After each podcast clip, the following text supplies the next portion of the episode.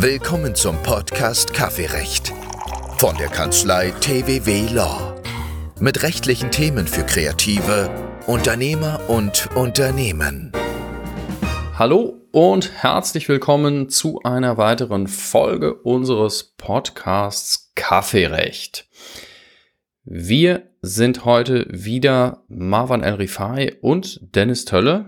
Marwan, wie geht's dir? Mir geht's gut. Ähm, ich bin gespannt auf das Thema heute. Es ähm, ist was brandneues, was sehr aktuelles. Deswegen mal schauen, wo uns die Reise hinführt. Und wie geht's dir? Ja, also ich habe noch ein paar Reste von, von Husten. Das hört man, glaube ich, auch noch. Aber ansonsten äh, bin ich guter Dinge, dass wir das äh, trotzdem gut aufgezeichnet bekommen heute. Hm. Ja, worum geht's denn heute? Ja, heute geht es um den Digital Markets Act, DMA auch genannt. Ähm, so ein bisschen der Einstieg in das Thema wird sein, dass es einen neuen Kurznachrichtendienst gibt, Threads von Meta. Ähm, und den gibt es noch nicht in der EU oder im EU-Raum. Und da stellt sich natürlich ein bisschen die Frage, warum ist das der Fall? Und ähm, die Vermutung liegt nahe und ist, glaube ich, inzwischen auch bestätigt, dass der Digital Markets Act da so ein bisschen im Weg stehen könnte. Und deswegen wollen wir das sozusagen als Anknüpfungspunkt nutzen, uns den Digital Markets Act anzugucken und zu gucken, warum eigentlich Threads möglicherweise deswegen nicht ähm, in die EU kommt.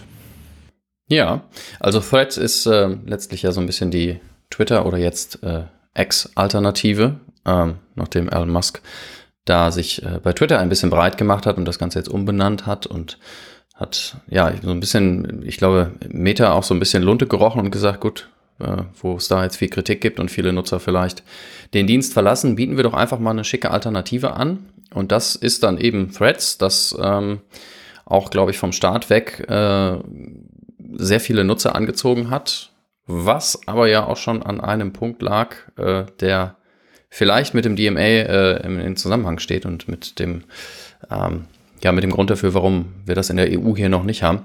Aber äh, lass uns gerne vorne mal anfangen und ähm, so ein bisschen schauen, was dieser Digital Markets Act eigentlich ist.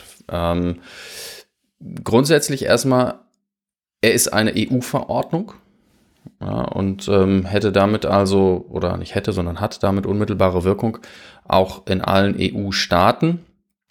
Äh, bezüglich der Wirkung und Inkrafttreten des, äh, dieser Verordnung, vielleicht kannst du da noch was zu sagen, weil da geistern unterschiedliche Daten durch die, äh, durchs Netz. Ja, ähm, Inkrafttreten bedeutet hier noch nicht Wirkung entfalten. Das ist bei Verordnungen meistens so. Ähm, Geltung erlangt er ab dem 2. Mai 2023, deswegen äh, sind wir den an dem Punkt sind wir auch schon vorbei.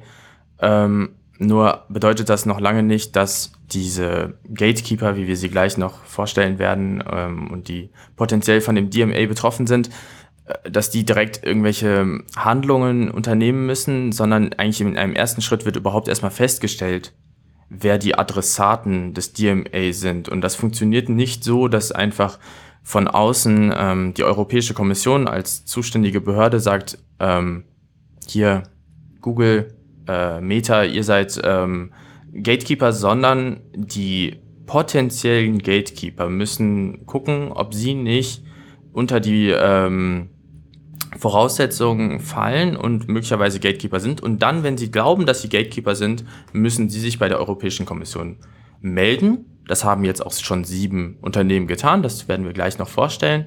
Und Jetzt prüft die Euro Europäische Kommission, ob das wirklich ähm, Gatekeeper sind, guckt möglicherweise, ob auch noch Unternehmen nicht Gatekeeper sind, äh, äh, die sich nicht gemeldet haben, Gatekeeper sind. Also die Europäische Kommission ähm, kann eigenständig auch noch ähm, Unternehmen als Gatekeeper benennen oder anfragen, ob sie nicht doch vielleicht Gatekeeper sind. Und ähm, ja, mit Sanktionen beziehungsweise Handlungsanweisungen muss man eigentlich als ab ähm, März 2024 rechnen. Okay, das heißt, ich fasse kurz zusammen. 1. November 2022 ist das Ding in Kraft getreten, hat Geltung erlangt ab dem 2. Mai 2023 und die Möglichkeit, Sanktionen zu verhängen, äh, ähm, seitens der EU-Kommission sind aber erst ab März 2024 äh, im Raum. So, also diese drei Daten gibt es, wobei jetzt letztlich natürlich das, der 2. Mai recht spannend ist für die, ja, für die Frage danach, wer hält sich selber für einen Gatekeeper und März 24, ja, ich sag mal so, da, da wird es dann vielleicht nochmal interessanter für, für die, die sich nicht dafür gehalten haben, aber die Kommission hält sie für Gatekeeper und dann stellt sich wahrscheinlich auch die Frage, ähm, in welcher Form es da Sanktionen geben kann. Ja, und bestimmt, also es gibt ja einfach Vorgaben, die der DMA machen wird, die werden wir gleich noch im Einzelnen so ein bisschen vielleicht vorstellen, ähm, wie Gatekeeper eigentlich jetzt ihre Dienste, also es geht meistens um Online-Dienste, ähm, diese Dienste anbieten soll und anzubieten hat. Insbesondere ist ein großer Stichpunkt an der Stelle äh, Interkonnektivität, also dass verschiedene Dienste miteinander kommunizieren können. Also ich von iMessage aus, also von Apple aus, äh, eine an WhatsApp-Nutzer eine Nachricht schreiben kann, beispielsweise. Und dahingehend kann es natürlich auch sein, dass Anfang 24, also März 24, 2024, ähm, die Unternehmen dem noch nicht nachgekommen sind. Und dann könnte natürlich die Europäische Kommission zu, eine, zu dem Sanktionskatalog greifen, um das sozusagen abzumahnen. Ähm, da muss man sagen, ich weiß gar nicht, ob wir das für später uns noch äh, vorgemerkt hatten, deswegen sage ich es einfach schon mal, der DMA sieht sehr umfangreiche und kostspielige äh, Sanktionsmöglichkeiten vor. Also irgendwie, ich glaube, es geht bis zu 10% des äh, Gesamtumsatzes im Jahr in der EU. Also das, das kann schon richtig teuer werden und richtig ins Geld gehen. Ja, das ähm, klingt so ein bisschen nach einer, ja nicht nach einem Parallellauf, aber so eine ähnliche äh, Formulierung, wie es auch in der DSGVO gibt eben einen Anteil des, des Umsatzes, der da als Sanktion fällig wird. Ähm, aber was ich, was wir noch nicht gesagt haben, was ich vielleicht noch ein bisschen vor die Klammer ziehen will, was dieser DMA ja eigentlich ähm, ja nicht macht, aber so zum Ziel hat. Also der Gedanke dahinter ist ja der, dass es eben große Online-Unternehmen gibt, die für uns oder für die, für die EU-Nutzer, nicht nur für die EU-Nutzer, aber für die gilt dann eben diese, ähm, diese Regelung, äh, eine unglaublich wichtige Funktion mittlerweile haben für alles Mögliche. Also egal, ob das jetzt, äh, ob das Meta ist, ob das äh, Alphabet ist, ob das Apple ist, all diese die, diese Anbieter bieten Dienste und Services an, bieten Apps an, bieten Zugänge an zu ganz unterschiedlichen ähm, Teilen, auf die wir zugreifen. Ob ich jetzt das einkaufen will, ob ich meinen Schlüsselbund da sicher, ob ich mein, mein, mein ja meine Dateien da speichere, ob das soziale Netzwerke sind. Und allein die Größe dieser Unternehmen und die, ich nenne jetzt mal vorsichtig, Marktmacht, ohne das jetzt ähm, einen juristischen Begriff da zu meinen, ähm, äh, zu bewerten, ist es so, dass wir natürlich relativ wenig Auswahlmöglichkeit haben bei diesen Diensten, wenn diese Dienste uns die Regeln vorgeben. Das heißt also, wenn Apple nicht möchte, dass wir von, von Apple aus an WhatsApp eine Nachricht schreiben, dann funktioniert es auch nicht. Und die EU-Kommission sagt, okay, an so ein paar Stellen müssen aber bei solchen großen Unternehmen, was du eben sagtest, so diese, diese, ähm, diese Schnittstellen stattfinden, dass es eben vielleicht doch möglich ist, dass ich eben entweder auf einem Apple-Handy auch Apps installieren kann, die eigentlich nur für Android vorgesehen sind, dass ich ähm, von, von iMessage zu WhatsApp oder zum Facebook Messenger irgendwie eine Nachricht schreiben kann. Und das ist dieser Gedanke, da eben eine, ja, ich sag mal, eine Öffnung herzustellen, und da hat die EU-Kommission sich diesen, diesen Digital Markets Act ausgedacht, in Anführungsstrichen. Und ähm, ob das am Ende alles funktioniert, ist, ist die Frage. Wir sind auf dem Weg dahin. Aber das ist ja so das, was dahinter steht.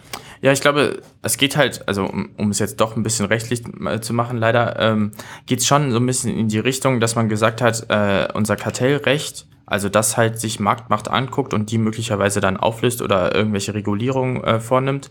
Ähm, das ist noch nicht stark genug, insbesondere auf europäischer Ebene nicht. Das heißt, wir haben das Problem, dass ähm, hier häufig aus Amerika Unternehmen herkommen, hier ihre Dienste anbieten und so unglaublich mächtig sind, dass wir noch nicht mit den bestehenden ähm, rechtlichen Möglichkeiten an die rangehen und die ihre Markt, ihre Macht ausnutzen können. Ja. Meta beispielsweise betreibt ja nicht nur Facebook, sie betreiben auch Instagram, sie betreiben auch WhatsApp.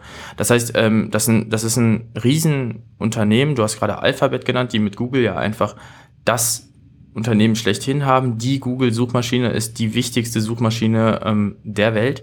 Und das ist, da brauchte die EU ihrer Ansicht nach und wahrscheinlich auch verständlicherweise ähm, neue Mittel, um dagegen vorgehen zu können, dass diese ähm, diese Macht ausgenutzt wird. Also wenn man sich mal so ein bisschen diese kartellrechtlichen äh, Vorgänge anschaut, also wie dann gegen Google-Suchmaschine vorgegangen wurde, wie dann gegen Facebook vorgegangen wurde, das waren sehr langwierige Verfahren, die mehrere Jahre gedauert haben, die überhaupt und dann dementsprechend uneffektiv waren. Ja, also die Verstöße blieben ja dann bestehen für über mehrere Jahre und möglicherweise sind sie auch jetzt noch sozusagen bleiben sie bestehen und mit diesem neuen System des DMA, mit den Gatekeepers, die sich so ein bisschen auch selbst verpflichten, hofft man, glaube ich, ähm, dass man da einen besseren Anpack hat äh, an diese Unternehmen, an diese sehr, sehr großen Unternehmen.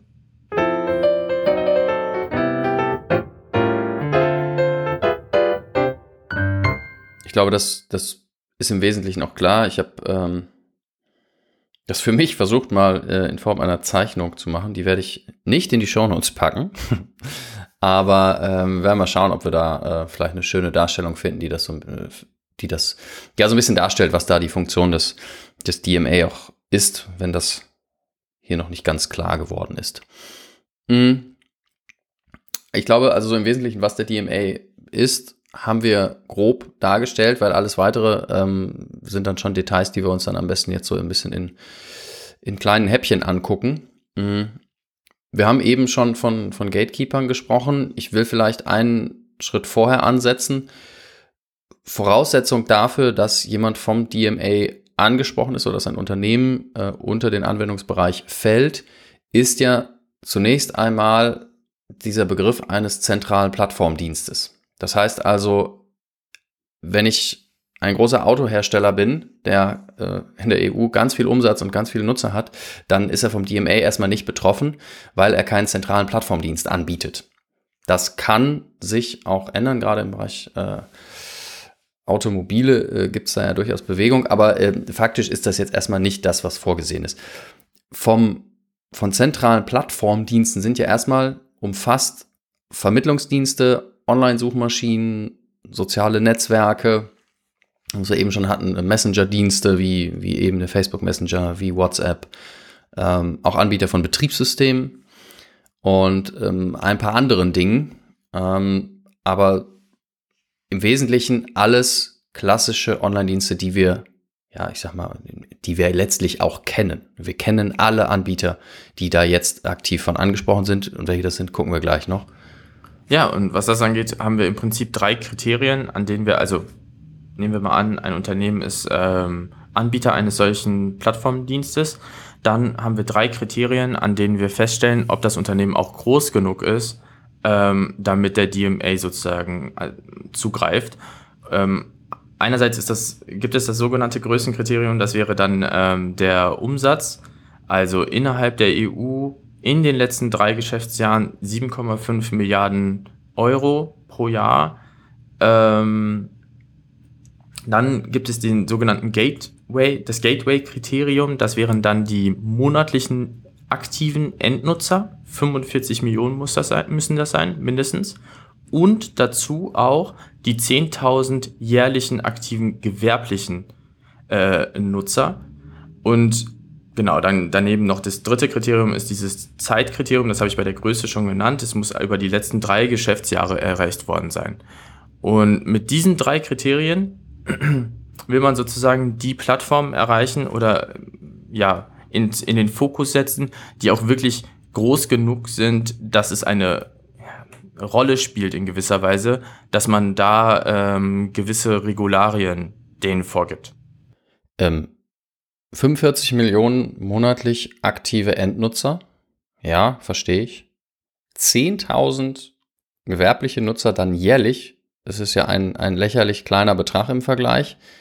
Ist das so ein bisschen der Versuch, ähm, so vollständig private Angebote auszunehmen? Weil, also ich, echt mehr locker kommt jeder der in Betracht kommenden äh, Diensteanbieter ja dahin, dass er irgendwie auch 10.000 jährlich aktive gewerbliche Nutzer hat. Aber ich kann mir jetzt keinen, keinen Dienst vorstellen, der irgendwie monatlich 45 Millionen aktive Endnutzer hat, wovon nicht mindestens 10.000 auch gewerblich sind. Also, naja, äh, man könnte sich ja schon vorstellen, dass ein Plattformdienst gar keine gewerblichen Nutzungen zulässt. Also es gibt gar keine, also diese, diese Plattform, dieses ähm, beispielsweise ein Betriebssystem, könnte ja einfach nicht von per se darauf ausgerichtet sein, dass dort keine gewerblichen Nutzungen möglich sind, sondern lediglich die Nutzung des Systems möglich ist. Und dann soll ähm, der DMA nicht greifen. Idee dahinter ist so ein bisschen, dass nur dann der DMA greift, wenn Verbraucher, also Endnutzer, in Gefahr laufen, ausgenutzt zu werden über die Plattform durch bestimmte Systeme auf der Plattform, die dann die gewerblichen Nutzer wiederum ja, ausnutzen können. Hm. Ja, halt, aber also ich sag mal so, dieses Verhältnis finde ich irgendwie so ein bisschen seltsam. Also ich kann, ja, also ich generell einen Dienst, der nur nicht gewerbliche Ansprüche, also ich sag mal so, dass das größte äh, Katzenforum Europas mit 45 Millionen monatlich aktiven äh, äh, Katzenbesitzern. Also auch das kann ich mir nicht vorstellen, dass da nicht irgendwas gewerbt, also, also. Doch klar, alleine, ich, ich glaube, alleine wenn ähm, Werbung geschaltet wird auf der Seite, hat man ja schon äh, gewerbliche Nutzer. Und machen wir uns nichts vor, wenn ich eine, wenn ich weiß als gewerblicher Nutzer, dass ich eine Plattform habe, die sich vielleicht mit irgendeinem Thema, was weiß ich, nehmen wir das Katzenbeispiel, ja, dann bin ich irgendwie Katzenfutterhersteller und ich sehe, dass ich äh, da 45, monatlich 45 Millionen aktive Endnutzer erreichen kann, ja, dann bin ich doch da. Also entweder bin ich das tatsächlich bei, und auch äh, erkennbar oder ich mache es eben, weiß ich nicht, ja, nicht erkennbar und versuche mich da irgendwie ähm, zu positionieren.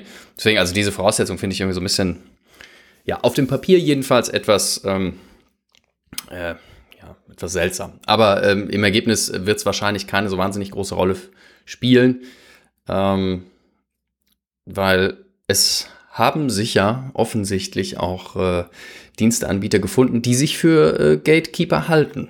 Sieben Stück sind das an der Zahl. Ähm, weißt du sie aus dem Kopf? Nicht ganz aus dem Kopf, ich habe meinen Spickzettel vor mir. Ähm, Alphabet, also die, das, der Mutterkonzern hinter Google, äh, Amazon, Apple, ByteDance, ByteDance ist das Unternehmen hinter TikTok, äh, Meta, also das Unternehmen hinter Facebook, WhatsApp, Instagram und Threads, äh, Microsoft und Samsung. Waren das jetzt alle?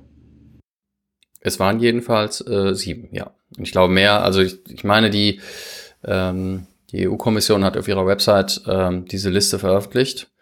Das sind aber ja tatsächlich nur die, die sich freiwillig gemeldet haben, die gesagt haben, okay, wir halten uns anhand dieser aufgestellten Kriterien erstmal wahrscheinlich für solche, ähm, für solche Gatekeeper das kann die EU-Kommission aber noch beeinflussen. Genau, die EU-Kommission kann jetzt selber nochmal prüfen, ob es irgendwelche Unternehmen gibt, die ihrer Meinung nach sehr wahrscheinlich ähm, die Kriterien erfüllen.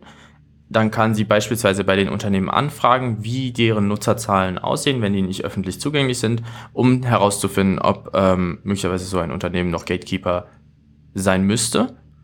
Ähm, was dazu zu sagen ist, man, es lässt sich schon mit guten Gründen davon ausgehen, dass diese sieben ähm, auch möglicherweise abschließend die ähm, Gatekeeper darstellen. Äh, wenn man sich die Zahlen nochmal vor Augen führt mit den 7,5 Milliarden EU-weiten Umsatz etc., da kann man schon davon ausgehen, dass das nicht jedes Unternehmen einfach mal eben so ähm, erreicht. Was man natürlich noch dazu sagen muss, ähm, es gibt ein Beispiel, das so ein bisschen im Raum steht, ist äh, Booking.com, weil es auch im Vorfeld häufig als Beispiel genutzt wurde für ähm, wie ein Gatekeeper aussehen könnte und wo auch Gatekeeper lauern könnten, die sozusagen nicht sehr auffällig sind. Also Alphabet beziehungsweise Google, das ist sehr auffällig, dass die sehr wahrscheinlich ein äh, Gatekeeper sind. Booking.com äh, läuft vielleicht so ein bisschen unter dem Radar, hat aber auch einen erheblichen Einfluss auf, ähm, auf den Buchungsmarkt für Hotels oder Reisen. Die wiederum haben sich anscheinend in einem Statement dazu geäußert und äh, gehen erst nächstes Jahr davon aus, unter die Gatekeeper zu fallen.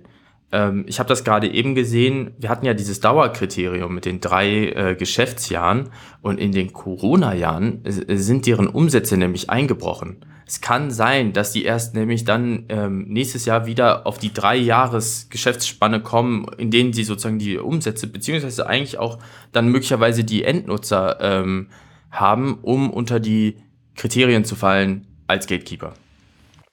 Okay, ja, das macht Sinn. Also, weil wir hatten ja eben im Vorfeld drüber gesprochen, dass sie ansonsten eigentlich die Kriterien aktuell erfüllen, aber ja, dieses Drei-Jahres-Kriterium, ähm, da spielt Corona natürlich immer noch äh, eine Rolle, in der Tat. Ja, okay. Dann ähm, ist gar nicht so schwer. Also, ähm, das äh, ist ja jetzt erstmal ähm, ein Fakt, dass diese sieben, dann vielleicht bald acht, jedenfalls erstmal im Ring sind und dann werden wir wahrscheinlich ja bis äh, März nächsten Jahres erfahren, ob die, EU-Kommission das auch so sieht oder ob sie noch andere äh, Unternehmen im Blick hat.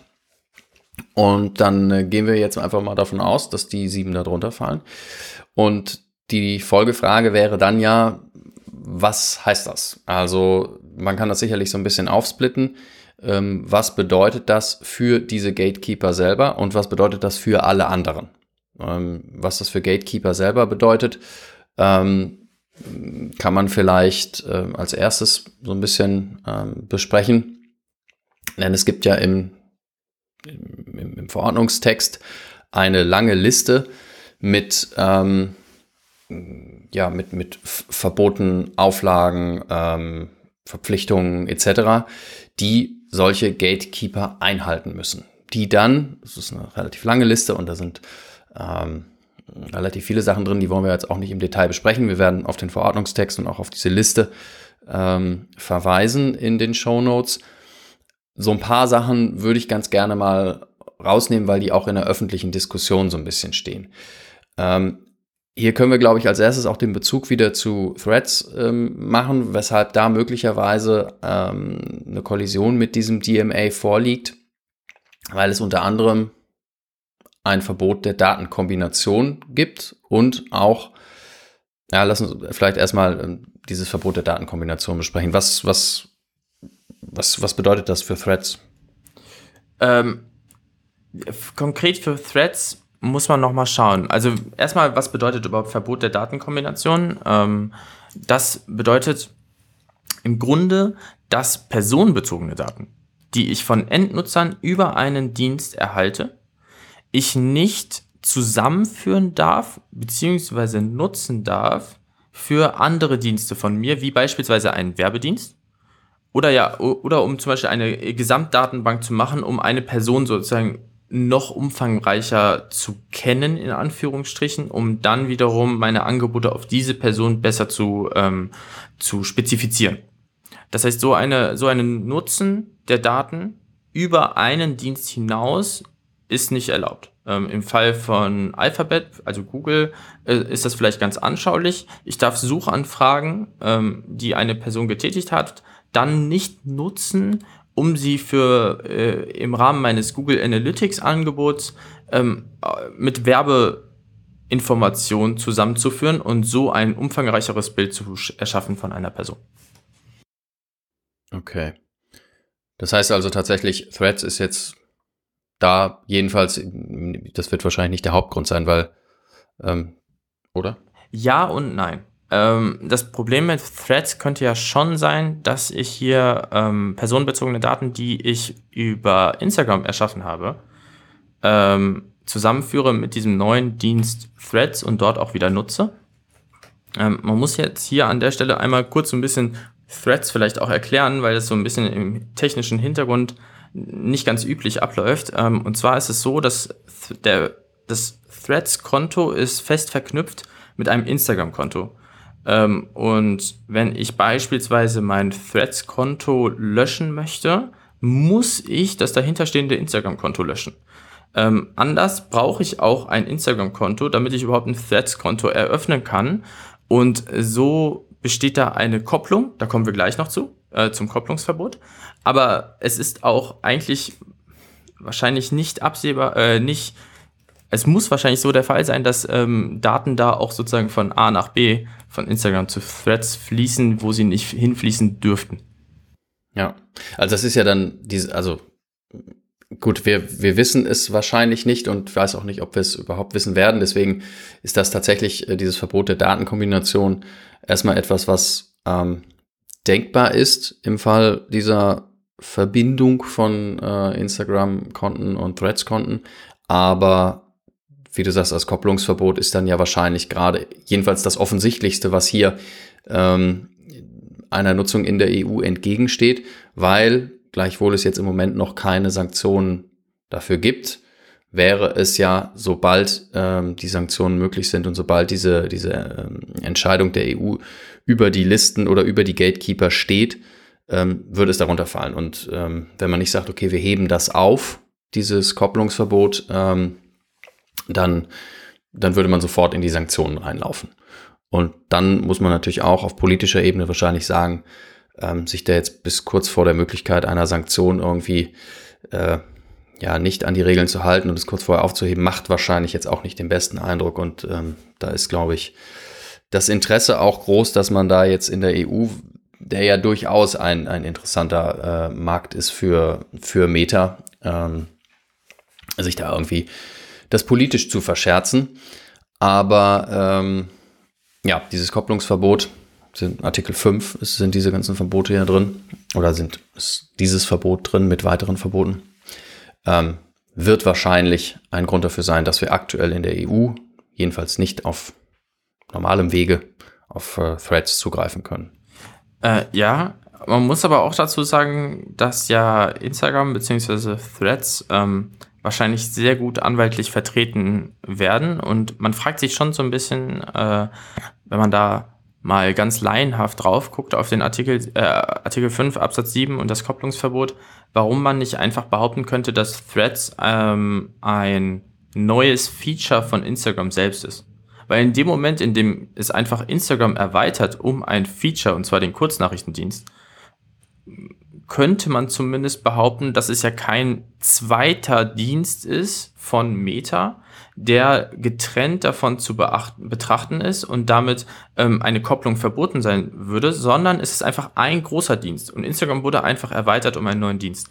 Ähm, das ist so ein bisschen natürlich sehr pingelig und kleinlich, ähm, so funktioniert Jura aber auch manchmal. Ähm, also es, es, es wird sich auf jeden Fall, würde ich behaupten, dass es sich noch zeigen wird, wie Threads auf den europäischen Markt kommt. Also es, es steht aus meiner Sicht fest, dass ähm, Meta alles daran tun wird, dass Threads auch in die EU kommt.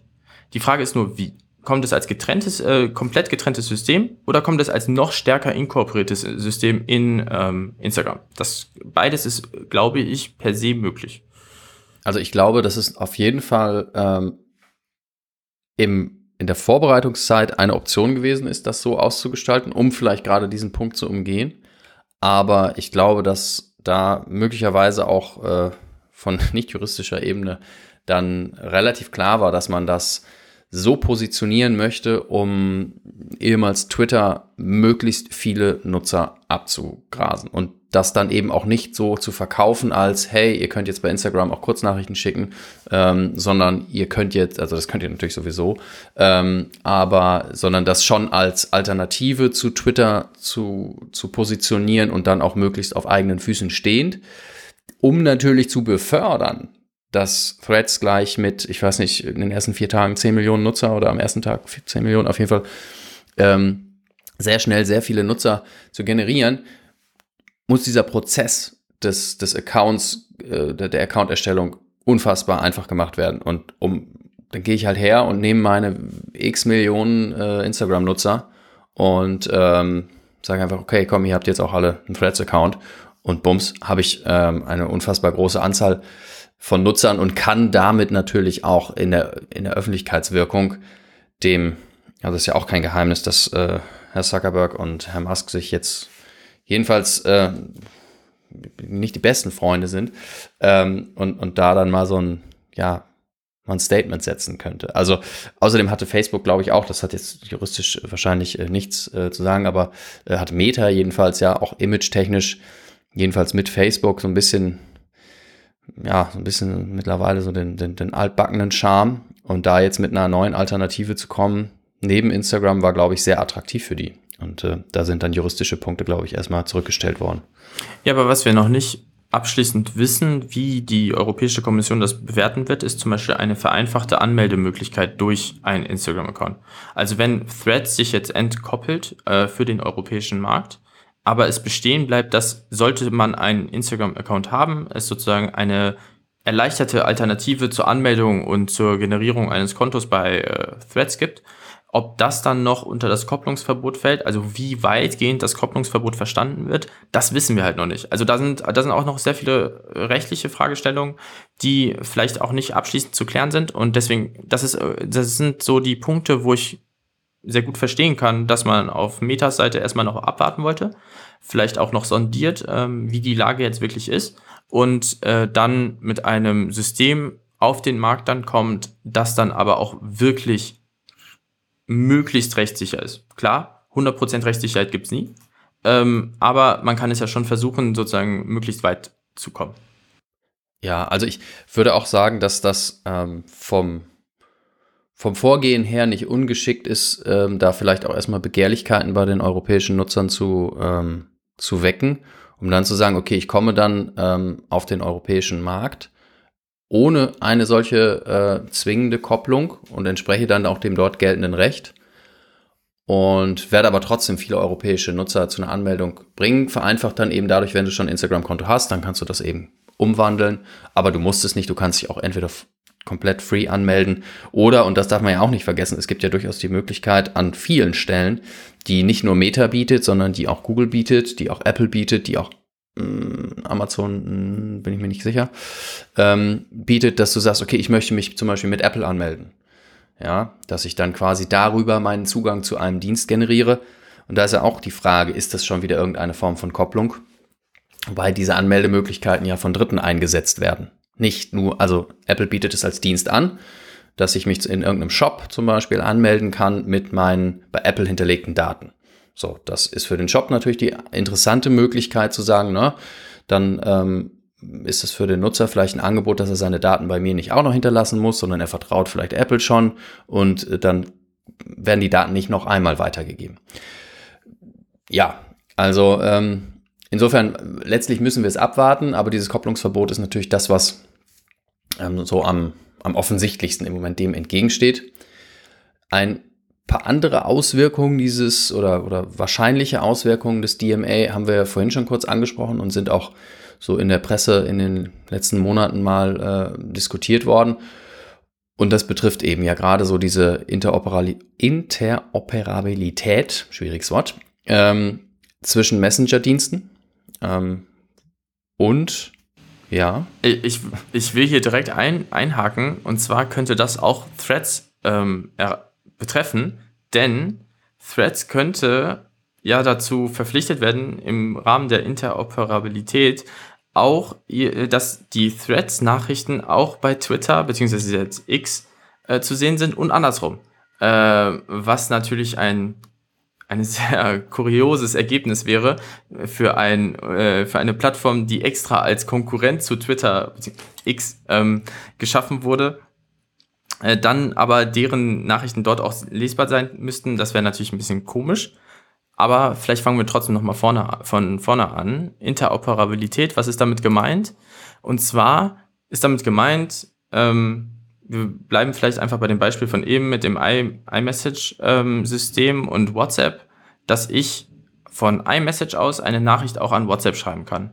Ähm, und andersrum WhatsApp auch an iMessage schreiben kann und ich dadurch nicht mehr verpflichtet bin oder nicht mehr notwendigerweise meine Telefonnummer mit WhatsApp verknüpft haben muss, um mit Leuten, die über WhatsApp Nachrichten schreiben möchten, äh, über diese App Na Nachrichten schreiben möchten, ähm, um die zu erreichen, ohne sozusagen SMS zu benutzen als äh, altes Tool, was keiner mehr verwenden möchte anscheinend. Und äh, deswegen da kommt jetzt der DMA und sagt, das muss möglich sein und hat damit klar vor Augen, ähm, sozusagen Macht wegzunehmen und so ein bisschen breiter zu fächern. Alle alle verschiedenen ähm, Gatekeeper müssen sich untereinander ähm, unterstützen und beziehungsweise interoperabel miteinander sein. Aber es muss auch für dritte, kleinere Unternehmen, wie zum Beispiel jetzt in dem Fall könnte man Signal oder Telegram an, anwenden, äh, annehmen und sagen, naja, für die muss es ja dann auch möglich sein, als Messenger-Dienst an WhatsApp eine Nachricht zu schicken. Und ähm, das macht es natürlich spannend, weil dann haben wir plötzlich Wettbewerb. Wenn ich ähm, vorher musste ich WhatsApp haben, um Leute auf WhatsApp zu erreichen.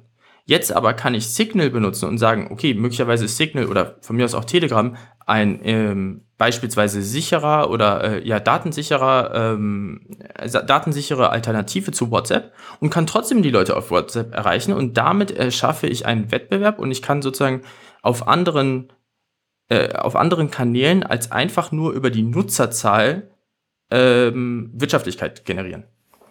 Aber da muss man ja sagen, also da gab es ja dann auch durchaus schon Kritik von den Messengern, die zwar jetzt gerade noch nicht sich als, als Gatekeeper äh, selber deklariert haben und einfach aufgrund der Nutzerzahlen auch nicht darunter fallen, aber die dann auf technischer Ebene gesagt haben, okay, wir wollen das auch gar nicht. Wir wollen nicht äh, mit anderen Systemen ähm, technisch kompatibel sein, weil dadurch müssten wir zum Beispiel unseren Standard, unseren Datenschutzstandard, unseren äh, Sicherheitsstandard herunterfahren was ja nachvollziehbar ist, weil äh, abgesehen davon, dass das natürlich ein, ähm, ja, ein, ein, ein schöner werblicher Aspekt ist, äh, dass man sagt, hier, wir haben eine total sichere Möglichkeit zu kommunizieren im Vergleich zu anderen.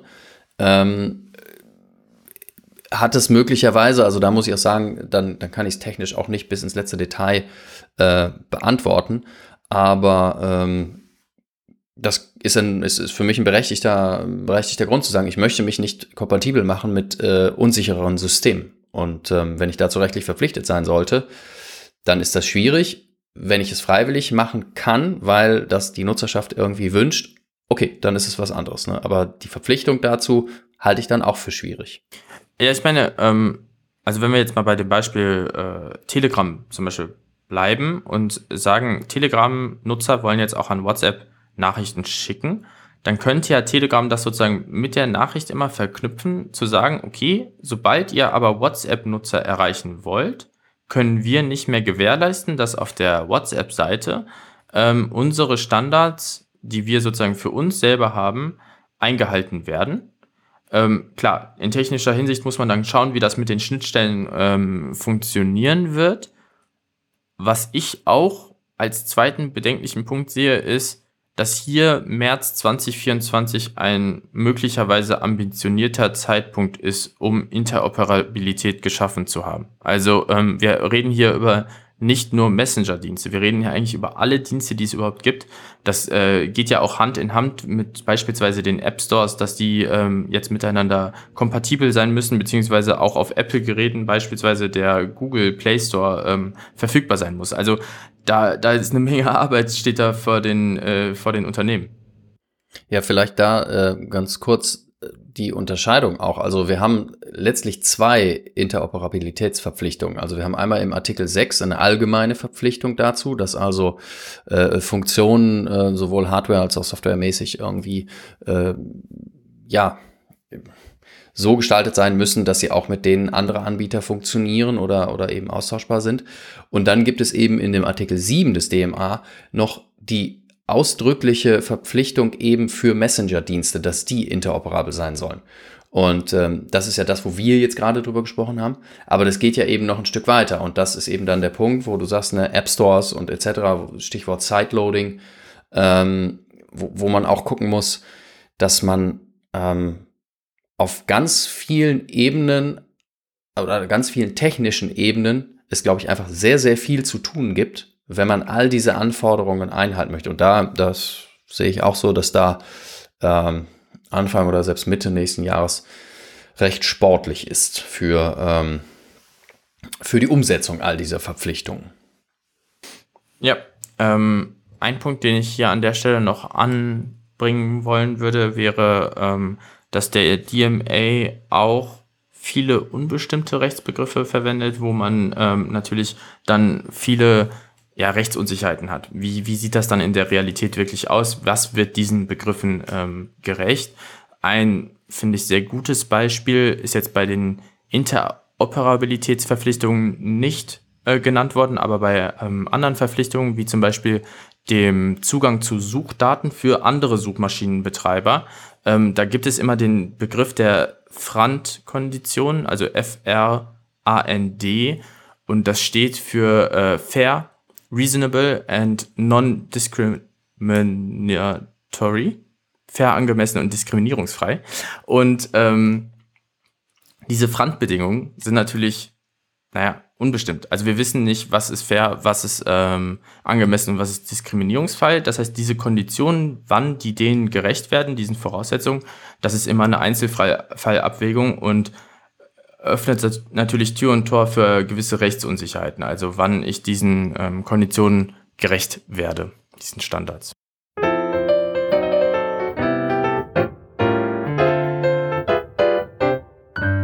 Ja, also für, für den interessierten Hörer, ähm, die gesamten Verpflichtungen ähm, nehmen wir als, als Liste in die Show Notes auf. Und ähm, für den noch interessierteren Nutzer ähm, schreiben wir auch dazu, wo die sich im DMA finden. Ähm, was ich vielleicht jetzt noch ganz interessant fände zu erläutern, das hast du vorhin schon mal ganz kurz angerissen, ist der Punkt, dass sich Unternehmen natürlich in der Regel leichter dann bestimmten Voraussetzungen beugen oder auch dann solche umfangreichen technischen Anpassungen vornehmen, wenn sie wissen, dass ihnen irgendetwas droht. Ähm, und äh, da ist die Frage, welche Sanktionen drohen denn? Also hast du es eben schon mal kurz genannt.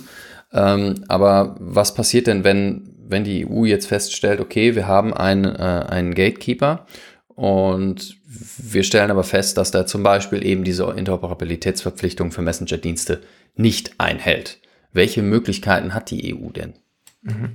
Also vielleicht ganz kurz noch einen Schritt davor würde ich noch die, ähm, den Begriff des Safe Executing, äh, der Safe Executing Regeln kurz einwerfen, ähm, denn das wird hier im DMA äh, auch so gehandhabt, dass die Regeln, die den Gatekeepern auferlegt werden, die sind self-executing. Was bedeutet das im rechtlichen äh, Kontext? Es bedarf nicht mehr eines weiteren Aktes der äh, Europäischen Kommission zu sagen, Google, du musst äh, Verpflichtung A, B und C ausführen und einhalten, sondern alle Gatekeeper müssen alle Verpflichtungen einhalten. Ähm, deswegen Self-Executing, weil sozusagen kein Zwischenakt mehr notwendig ist. Und jetzt kommen wir zu den ähm, Bußgeldern, die möglich sind durch den DMA.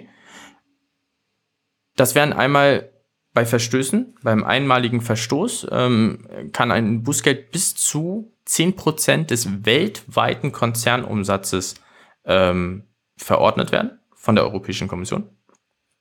Bei wiederholten Verstößen kann es sogar hochgehen bis auf 20% des weltweiten Konzernumsatzes.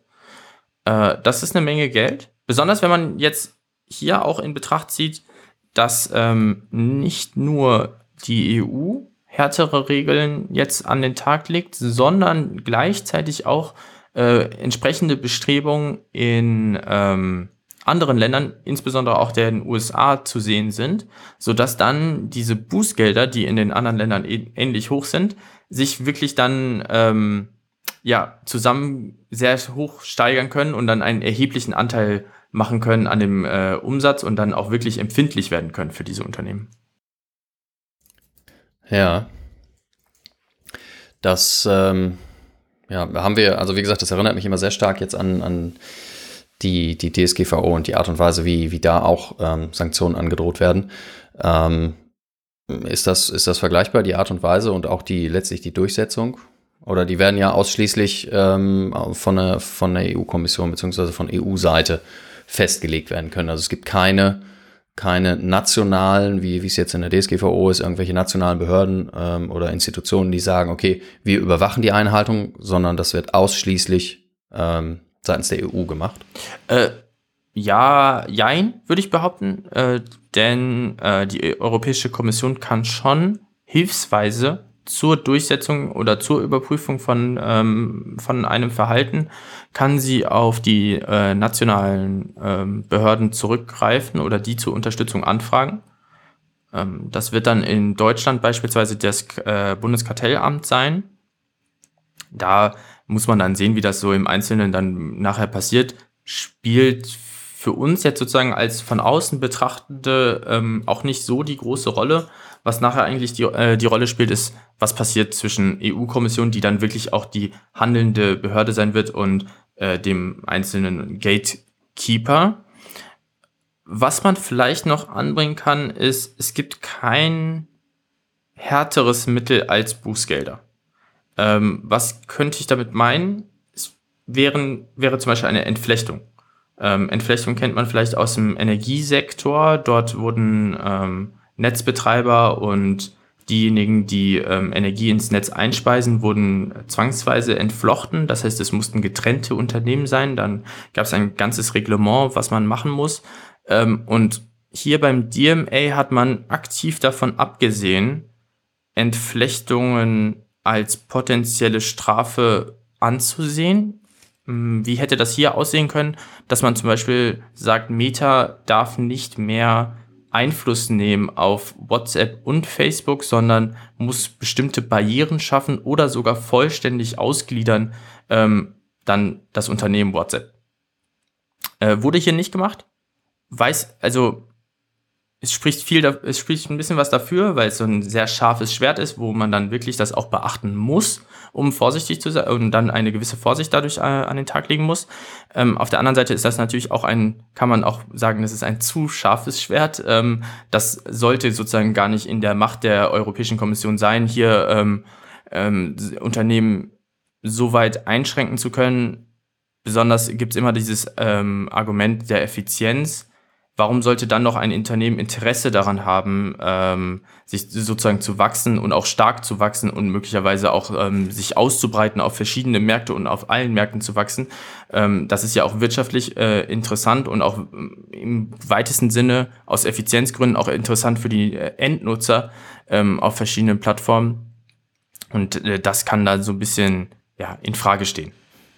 Ja, Okay, ja, also ich sag mal, da werden wir ja ohnehin ähm, abwarten müssen. Also ich gehe nicht davon aus, dass es dann ab 1. April irgendwelche Sanktionen gibt, sondern ich denke, dass es da auch, ähm, es wird Gespräche geben, es wird Diskussionen geben, es wird das sicherlich sehr starke Argument geben, okay, wir konnten das so noch nicht umsetzen, weil es technisch einfach sehr umfangreich ist, etc. Bis es zur Verhängung eines Bußgeldes kommt, wird es wahrscheinlich noch dauern. Und auch dann wird ja immer die Frage sein, ähm, was ist angemessen, was ist nicht angemessen. Und ähm, ich glaube, bis wir über diese Frage aber sprechen, wird es noch ein wenig dauern. Ähm, insofern, ja, also die Möglichkeiten sind da und ich halte sie auch, glaube ich, für, für effizient, auch ohne Entflechtung. Ähm, weil, wie du sagst, eben, es ist ja dann auch der Wunsch, dass der europäische Markt weiterhin interessant bleibt. Und da ähm, ist das, glaube ich, immer ein schmaler Grad, da ähm, Regelungen zu finden, die das auch gewährleisten.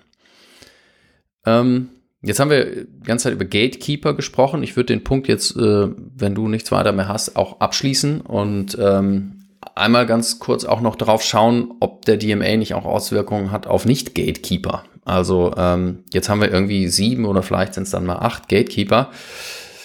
Da fallen jetzt äh, eben diese, diese Unternehmen drunter. Das war es dann aber auch schon.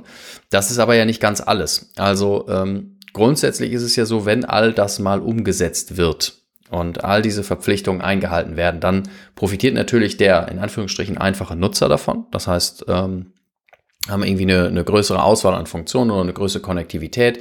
Ich kann irgendwie mit unterschiedlichen Systemen, die ich aus welchen Gründen auch immer gewählt habe, weil die mir optisch passen, weil die besser zu meiner Hardware passen, weil die, ähm, weiß ich nicht, weil ich es irgendwie schon, schon immer so benutze, ähm, kann ich das wählen, kann mir aber sicher sein, dass ich damit ähm, mit anderen Systemen genauso kommunizieren kann, leichter wechseln kann, ich kann meine Daten übertragen, das ist ja, läuft ja ein bisschen parallel auch zur DSGVO, was so die Übertragung, äh, Datenübertragung angeht.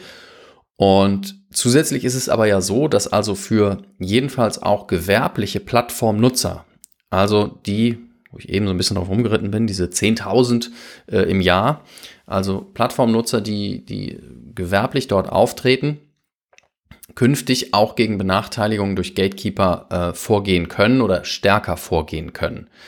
Das heißt, ähm, es gibt einmal eine Beschwerdemöglichkeit bei der EU-Kommission.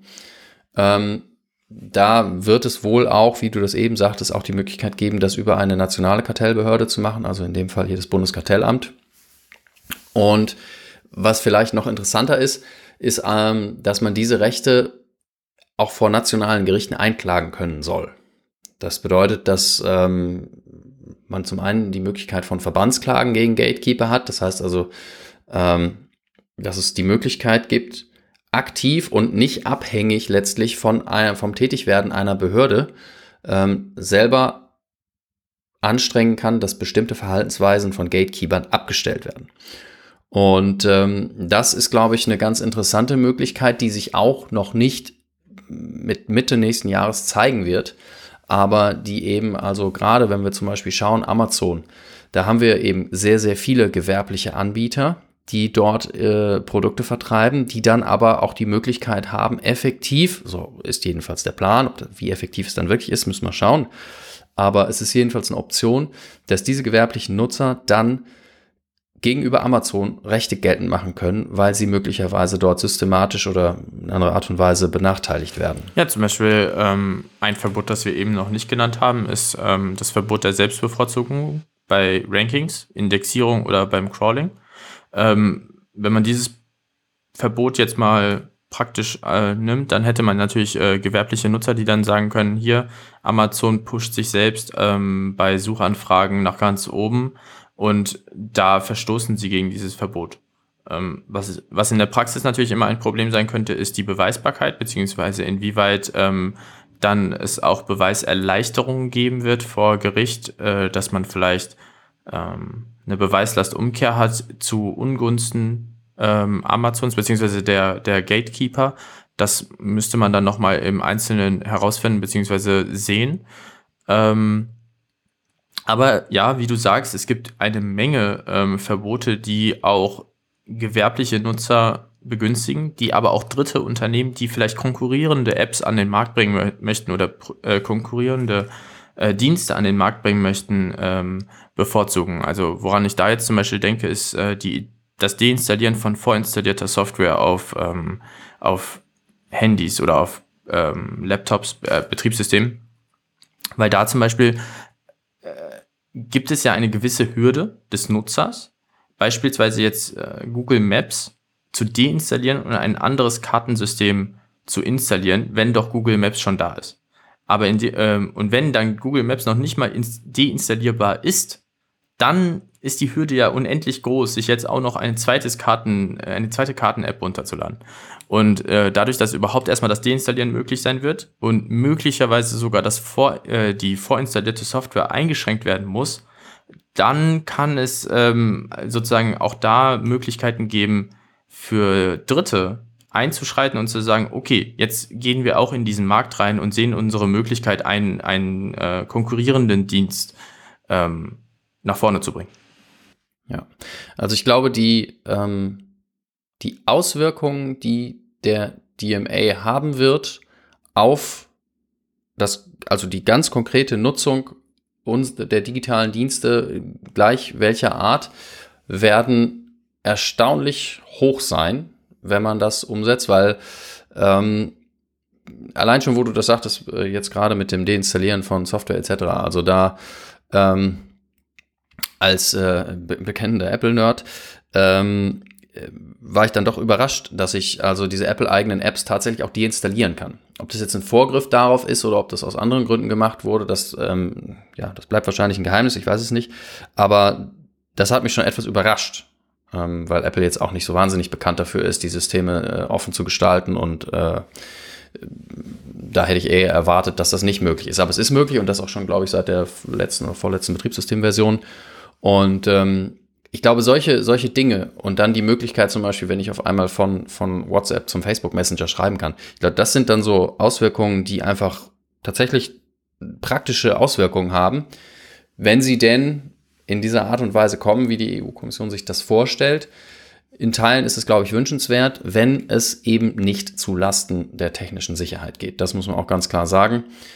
Ähm, aber ich glaube, da ähm, da erwarten uns noch recht spannende Umsetzungen. Ja, im allerbesten Fall würde es natürlich äh, das gesamte Niveau der technischen Sicherheit nach oben heben. Also das heißt, man würde sich nicht ähm, auf den gemeinsamen kleinsten Nenner äh, einigen, sondern man würde den Standard von dem höchsten technischen, der höchsten technischen Sicherheit nehmen und das auf alle anwenden und alle müssen sich an diesem Standard messen und nicht an irgendeinem geringeren Standard. Das wäre der Optimalfall. Ob das so kommen wird, werden wir sehen. Ähm, ja, aber ich stimme dir zu. Der DMA ist beeindruckend in der Sache, dass er ähm, wirklich umfangreich eingreifen wird in die Gatekeeper und ihre Plattformdienste. Ähm, ich würde, ich bin etwas verhaltener da drin, ob das dann wirklich auch so alles kommt, beispielsweise die Interoperabilität bei Messenger-Diensten, das ist so eins der Flaggschiffe des DMA, ob das dann wirklich kommt und wie schnell es besonders kommt, ähm, das bleibt abzuwarten. Äh, ich hatte mal gehört, dass irgendwie die EU-Kommission da auch jetzt eine, eine Unterabteilung eingerichtet hat mit irgendwie, ich glaube, 150 Mitarbeitern, ähm, um den DMA durchzusetzen. Klingt erst auf den ersten Blick vielleicht viel, aber dann, wenn man sich anguckt, wer die Gatekeeper sind und wie viele Unterne äh, Mitarbeiter die so haben und wie, vielleicht auch wie viele rechtliche Beratungen die so äh, zur Verfügung stellen können, dann ist, klingt 150 Mitarbeiter dann doch nicht mehr ganz so viel. Also muss man mal schauen, wie schnell das dann auch wirklich kommt. Ähm, da, da, da bleibt es abzuwarten. Ja, ich glaube, das äh, ist dann insofern auch ein ganz gutes Schlusswort. Es bleibt abzuwarten wir hoffen, dass wir den Stand der Dinge jedenfalls erstmal so ein bisschen nachvollziehbar erläutern konnten. Und ähm, ja, die ergänzenden Infos, Übersichten, Links etc. bringen wir wie in jeder Folge in den Shownotes unter. Und dort findet ihr selbstverständlich auch den Verweis auf die vergangenen Folgen und einen schönen kleinen Blogbeitrag zu dieser Folge. Und ich sage auf Wiederhören, freue mich auf die nächste Folge und äh, freue mich, wenn auch ihr wieder dabei seid.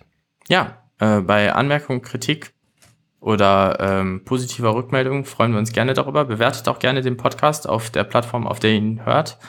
Ähm, und ich gehe mir jetzt als nächstes erstmal einen Kaffee holen und dann bis zum nächsten Mal.